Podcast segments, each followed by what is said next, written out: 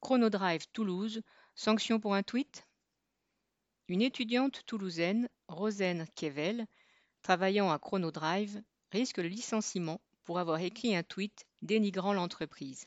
C'est du moins le motif officiel.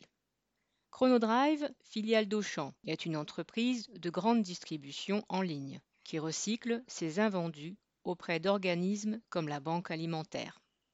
En dénonçant l'obligation pour les employés de jeter des aliments parce que l'emballage est un peu abîmé, des litres de lessive parce que le bouchon est cassé ou l'étiquette déchirée, fermez les guillemets, le tweet de l'étudiante aurait selon l'entreprise porté atteinte à son image écologique et la jeune femme mériterait de ce fait une procédure de licenciement.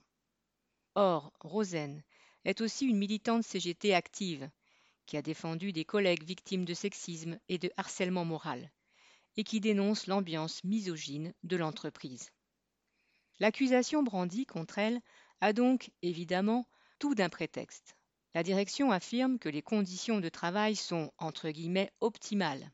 Elle veut qu'on la croie et préfère que personne n'aille dire le contraire. On connaît le rythme harassant, les pressions de la hiérarchie et le flicage dénoncé par les travailleurs dans tous les cybermarchés. Rosen Kevel a obtenu de nombreux messages de soutien et un appel à la grève est prévu pour le 27 mars. Sylvie Maréchal.